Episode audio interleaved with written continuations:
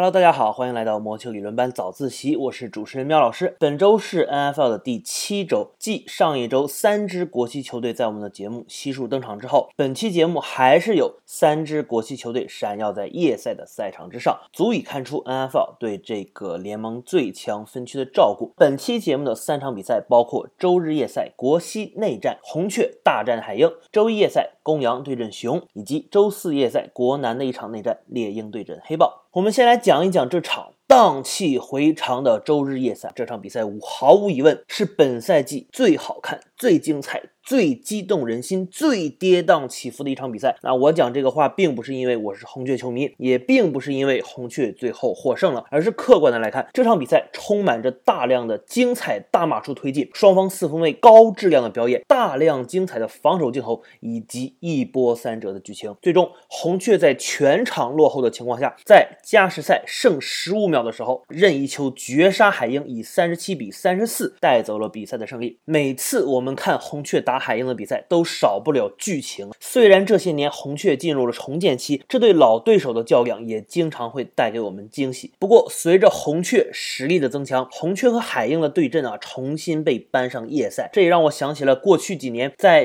大概一三年到一七年啊，两队实力都在国联顶尖水平时候的对阵，每一场比赛都是相当精彩。其中一场周日夜赛惊世骇俗的六比六，相信大家都不会忘记。那么，喵老师当时也是在现场和身为海鹰球迷的一个。室友啊，一起看了这场比赛。加时赛的剧本也是让我们心情犹如坐过山车一般。本场比赛大家的心情也是如此。电视机前的红雀和海鹰球迷应该都紧张坏了。不过这场比赛远远要比那场六比六有意思。大量的精彩达阵也让中立球迷们大呼过瘾。首先我们聊两队的四分卫。本场比赛这两位身材和球风都极为类似的四分卫联手为大家贡献了相当精彩的表现。二年级状元郎凯勒·莫瑞的表现要更胜过今年 MVP 大。热的 Russell Wilson 一筹，他全场拿下了三百六十码三个达阵一个超节，同时路面推进码数六十七码一个达阵，领先全队。Russell Wilson 呢，自然也是不落下风，三百八十八码三个达阵，路面推进码数八十四码，全场最高。但是他的三次超节，特别是加时赛最后时刻的超节，葬送了球队客场取胜的希望。Wilson 可以说说这场比赛在失误的角度上，可能是本赛季最糟糕的一场。在下半场频频受压之下，他和外接手的。沟通出了一些问题，造成了后面两个超节。但是本场比赛他的表现其实相当精彩，尤其是两个传给 Tyler Lockett 的球，简直是妙到毫巅。力道稍多一分，外接手便无法接到球；力道稍少一分，则会被对方脚位破坏。这两个球可以说完全是大师级的传球，一分不多，一分不少。这两个球，Patrick Peterson 和 Drake Patrick 的跟防，我觉得可以以说是相当到位。但是非常无奈，只能目送 Lockett 拿下大阵。作为红雀球迷来说，这两个球我。是完全在一个欣赏的角度来看，真的毫无办法。再多吹一吹 Watson，这么多年真的是给我这个红雀球迷完全打服。今年的 MVP 妙老师是力挺小胖。刚才也说到了 Tyler Lockett，我认为他完全是联盟最被低估的外接手之一。他有着顶级外接手的路线跑动、接球直觉和身体控制。不知道大家还记不记得去年周四夜赛海鹰对阵公羊，Lockett 有一个像 Michael Jackson 一样的啊，在端区身体四十五度角脚尖点地。接球，本场比赛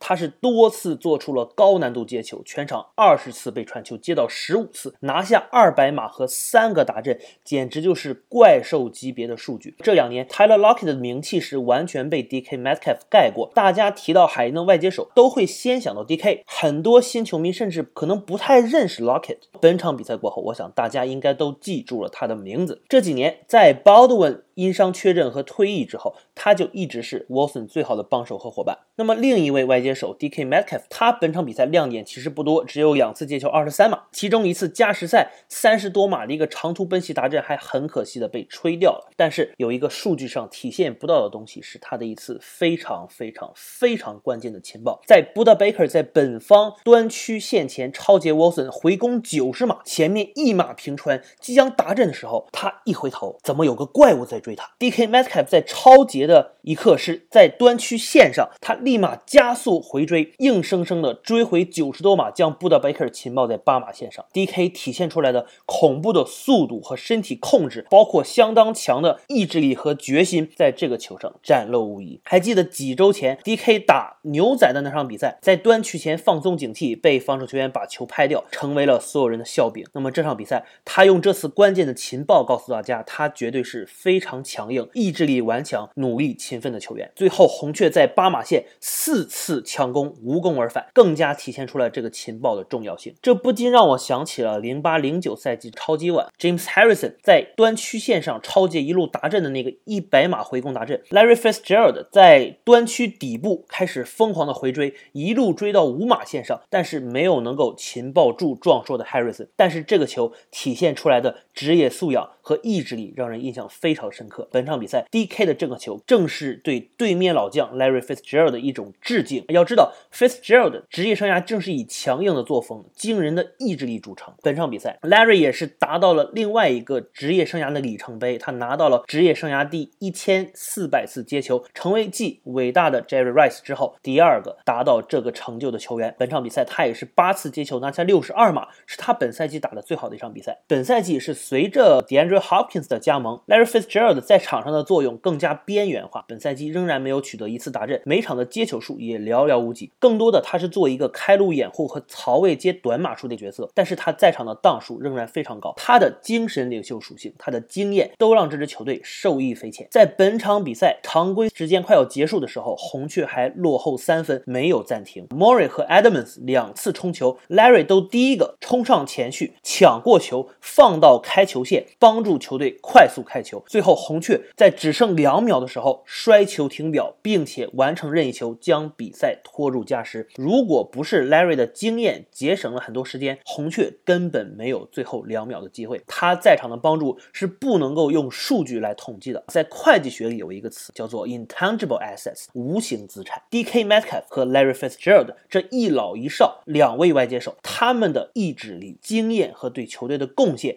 就是两支球队无比重要的无形资产。说完了无形资产，我们再来看一看红雀的有形资产。不得不再次拿出红雀可能是队史最佳休赛期操作 DeAndre Hopkins。本场比赛他拿下十次接球，一百零三码一个大阵，领衔全队。本赛季他七十三次接球，联盟第一，拿下七百四十码，也是联盟第一，比第二名的 Robbie Anderson 要多出六十四码，这是一个相当相当大的差距，足以看出红雀和 Kyle Murray 对他的依赖。不知道怎么打怎么办？找霍爸爸。三档过不去怎么办？找霍爸爸。Hopkins 的使用率要比他在德州人的时候还要高，不仅让他打出了生涯最佳年度，也让红雀进入了联盟强队之列。那么这笔操作真的是双赢。今天红雀其实损失不小，首发跑位 Kenyon Drake 受伤要缺阵几周，但是红雀有一个非常不错的替补跑位，也是我非常喜欢的一名球员 Chase Edmonds。本场比赛他五次冲球拿下五十八码，均码十一点六，虽然机会不多，但是非常有效率。另外他还拿下七次接球八十七码，仅次于。Hopkins 排名全队第二，Chase Edmonds 他在本赛季的使用率不断的提高，Drake 的受伤也是给了他更多表现的机会。相信在接下来的比赛里，他在传跑两端都会给球队带来更多的帮助。今天红雀的防守上半场简直就是大漏勺，二号脚卫 Kirkpatrick 不断被对手打爆。之前提到过 Chandler Jones 的受伤给球队带来的影响，很多球迷表示他今年没有什么表现，这个影响是不是有限呢？但是看了上半场的比赛，我觉得 Jones 的缺阵影响是巨大的。上半场红雀几乎一直在使用四人冲传，但是效果非常差。那么这个决定我也是很理解，毕竟 Russell Wilson 这样一个运动能力很强，而且善于摆脱压力传出大码数的球员，使用四人冲传是一个更加稳妥。的选择，但是红雀没有了 Chandler Jones，上半场几乎没有给到 Wilson 什么压力，而下半场红雀放手一搏，大量的使用突袭，让 Wilson 只能艰难的快速出手，这一变起到了相当大的作用。下半场只让海鹰得到七分，造成压力下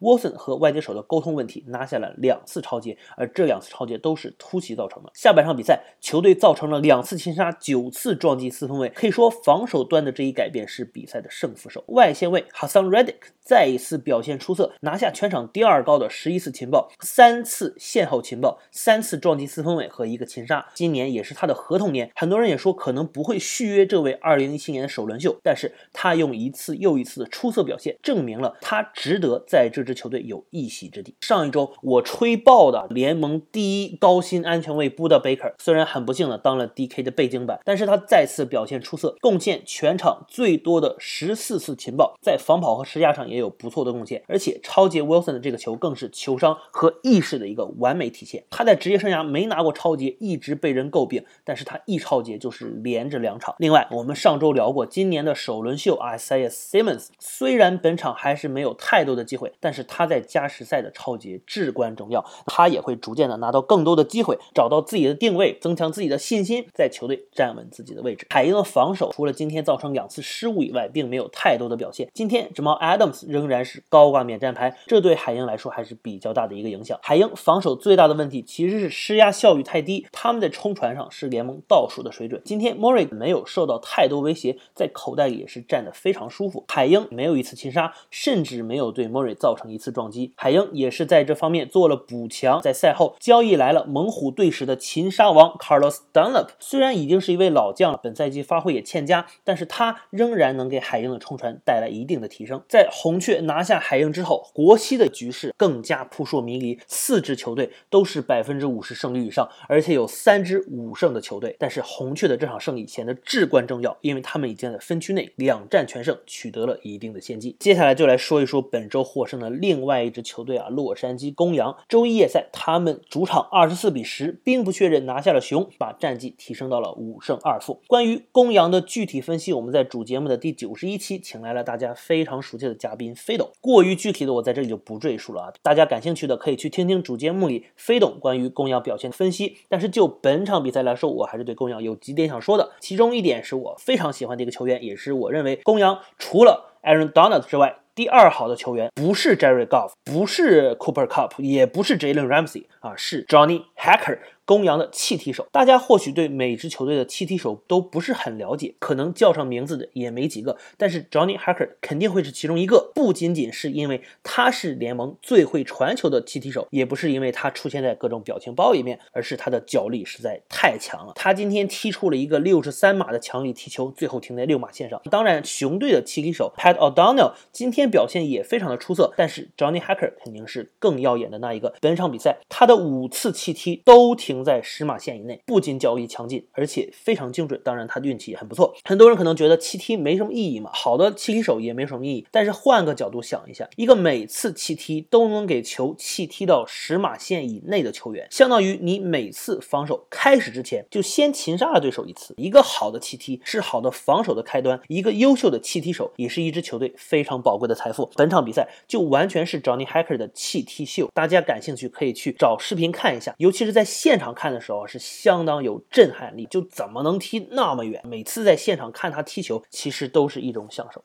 今天公羊除了 Johnny Hacker 以外，其他球员表现的其实也都相当出彩。公羊防守组全场比赛仅仅让对方的进攻组拿到三分，防守相当强悍，尤其是防守前线，整场比赛让 Nick fols 打得非常难受，四次擒杀，八次撞击。今天线位 Leonard Floyd 面对老东家打的是相当兴奋，六次擒报，两次线后擒报，三次撞击四分卫，拿下两个擒杀，在老东家面前好好秀了一把。除此之外，今天 Jalen Ramsey 和池友俊 Taylor Rapp 各拿到到。一次超节。上期节目我们也提过，公羊的防守组今年表现的非常出色，无论是防传还是防跑，都是联盟顶尖的水准。我们也可以看到新的防守协调员，年轻的 Brandon Staley 对球队的打造也是相当的成功。公羊的防守今年有不小的变化，包括让 Jalen Ramsey 更多的出现草脚位的位置上，像防守二线更多的换位和欺诈。公羊用防守端本来就不错的天赋，打出了更加新鲜的战术。那么在进攻端，公羊同样年轻的主教练上 McVay，他的战术仍然是多变的。后场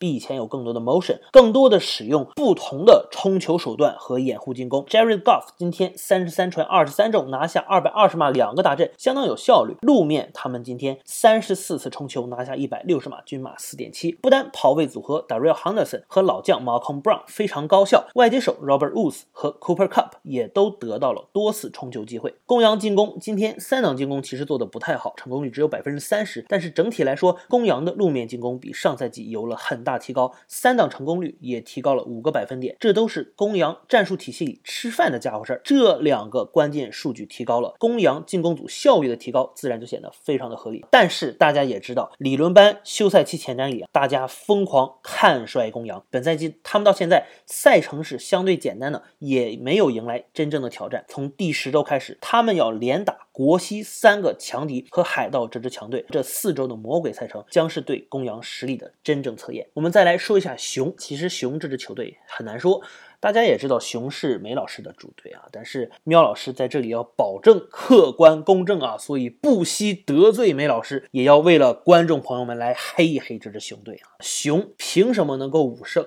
这跟去年包装工十三胜一样，是一个难解之谜，主要靠两点：一是运气，二是赛程。可能这么黑不太好啊，一是运气，二是防守组啊。虽然熊前期赛程确实有点简单，五场胜利，只有一支球队是正战绩的，就是海盗。他们五场比赛全部都是一个球权之内的胜利，运气实在是非常棒。另一方面，其实熊的防守虽然不如两年前，但是瘦死的骆驼比马大，他们仍然是一支非常强硬的防守组。本赛季在限制对手码数和得分上，虽然比去年略有下滑，但是仍然是联盟前十的水准。在进攻组如此拉胯的情况下，仍然将公羊限制到只有二十四分，三档成功率只有百分之三十，有十一个先后情报，两次造成对手失误，并且有一个达阵。防守组的得分比进攻组还要多，只能说这个进攻组真的是带不动。熊的最大弱点大家都知道，这个进攻组是真的不能看，在场均得分和推进码数上都是联盟倒数五名的水准，尤其是他们的路面进攻稳坐联盟倒数第一，造成的一个问题就是他们的传球尝试其实排在联盟第四，但是传球码数只能排在联盟第二十五，他们的传球均码倒数第三，只比华盛顿和喷气机好，没有对比就没有伤害。那么这么一比，大家都知道熊的进攻多差了。问题在哪呢？第一就是熊的进攻前线啊，路面掩护实在是没法看，传球档数、受压比例排在联盟前列。虽然擒杀率降低了，但是我认为这并不是熊的掩护提高，我认为这是换掉了 Trubisky 的结果。通球和传球码数低下，这口锅进攻前线肯定要背。第二，Nick Foles 换掉了 Trubisky，真的能解决问题吗？显然不能。但是我还是认为 false 还是比 ChuPC 强那么一丢丢的啊。但是 false 毕竟不能做到逆天改命，虽然在特定的情况下可以，但是常规赛的 false 就是个普通宪法。本场他四十次出手尝试，只拿到二百六十一码，没有达阵，但是有两个超节。第三，熊的战术太过单一。Matt Nagy 作为一个进攻教练，把进攻打成这样，我觉得实在是没有任何借口和理由。战术本太过单薄，战术缺乏变化，再加上执行不力。本场比赛，熊的三档成功率百分之三十四档打了四次，成功一次百分之二十五。熊的三档成功率在联盟是第三低，非常能够。说明问题，Matt Nagy 这个赛季说不定就是他在芝加哥的最后一个赛季了。第四，熊的进攻武器实在是不够，一个 Allen Robinson 就是全部，熊根本没有进攻的第二点。Anthony Miller 难堪大用，难道还要指望老迈的 Jimmy Graham 吗？在我看来，他已经是熊的第二进攻点了，这足以看出熊的进攻武器有多么匮乏。我们刚才说熊的赛程简单，接下来一波赛程，圣徒、泰坦、维京人、包装工有三支战绩在联盟顶级的强队，也就只有维京人是胜率不到五成，但是我看来维京人也够熊喝上一壶。熊是我认为最有可能赛季中期崩掉的球队，而且 Nick Foles 的首发四分卫还没做热乎，一旦战绩不佳，Matt Nagy 又要把 Trubisky 换回来了。一支没法确定首发四分卫的球队是没法打好比赛的。今年的熊能拿到八胜就是上限，八胜在国联根本进不去季后赛。我们再来看一下周四这场夜赛啊，两支基本失去季后赛希望的国男球队的比赛。最终在大雨中，猎鹰二十五比十七带走了胜利，把战绩提升到了两胜六负。其实猎鹰是一支运气不那么好的球队，如果按照实力来说啊，我认为他们现在至少能拿到三胜啊，甚至四胜。我们也知道本赛季猎鹰的剧本就是第四节在领先的时候莫名其妙被翻盘，但是本场比赛他们顶住压力拿下了比赛。猎鹰本赛季的进攻数据其实非常好看，推进码数排在联盟第六，传球进攻排在联盟第三，而且本赛季前七周联盟的马王正是 Matt Ryan，但是 Matt Ryan 今天传球并不多，二百八十一码没有达阵，但是猎鹰赢球了。啊，很奇怪，而且其实猎鹰和海鹰他们有一些相似之处，都是传球进攻火力强大，防守二线不断拉胯，经常和对手五五开打到最后一刻。只不过不同的是，海鹰总能赢下五五开的球，而猎鹰五五开总是被对手翻盘。猎鹰进攻其实问题主要出现在红区，他们的红区达阵率刚刚超过五成，排在联盟倒数第七，而海鹰的红区达阵率高达百分之八十五，联盟第一。所以猎鹰虽然码数很高，但是场均得分也只能排在联盟的中游，这就造成了本赛季猎鹰的踢球手啊，杨伟库不确定汉字怎么翻译啊，杨伟库他成为了 fantasy 玩家的心头好。猎鹰的场均任意球尝试也是联盟第五高。其实红区打阵率低下，一直以来都是猎鹰的一个顽疾。本赛季在跑位 t a g u r l y 加盟之后，虽然他的效率一般，但是他拿到了联盟最多的八次冲球大阵，但是这仍然解决不了猎鹰在红区进攻，尤其。是传球进攻的顽疾，但是抛开红区不谈啊，猎鹰的进攻仍然是所有球队二线的噩梦。不单得益于老将前 MVP 冰人 Matt Ryan 的表现，更得益于两大外接手 Julio Jones 和 Calvin Ridley 的发挥。Julio Jones 只打了六场比赛，就已经排名联盟接球榜第六位，场均拿下九十七码，更是高居联盟第三。本场比赛他的表现也是相当出色，七次接球一百三十七码，均为全场最高。在这几年，猎鹰的关注度越来越低，他的。关注度也随之下滑的情况下，他的表现。仍然是联盟顶级外接手的表现，不亚于 MT Hopkins 和 Adams 的。而另一位外接手 Calvin Ridley 目前在接球码数和达阵数上都是排在联盟第三。但是本场比赛他脚踝受伤退场，预计应该会缺阵几场比赛，这也为猎鹰的进攻蒙上了一层阴影。另外一个影响猎鹰本赛季战绩的是他们细节上的处理，关键时候屡屡犯错，这几乎是不可接受的。上周 Todd Gurley 过早的达阵，结果造成了对手。翻盘这个锅虽然我认为主要是要防守组来背，但是 Gurley 作为一位老将，应当在这种球表现的更有经验，就应该在达阵区前马上卧倒，然后让时间继续走。本场比赛 Gurley 又一次犯错了，在比赛结束之前，他们最后一次进攻路面冲球，Gurley 居然跑出界帮助对手停表，幸好最后黑豹没有能够完成达阵，不然 Gurley 又要再次背上黑锅。而且在这之前，杨伟库的一个达阵。附加分踢丢了，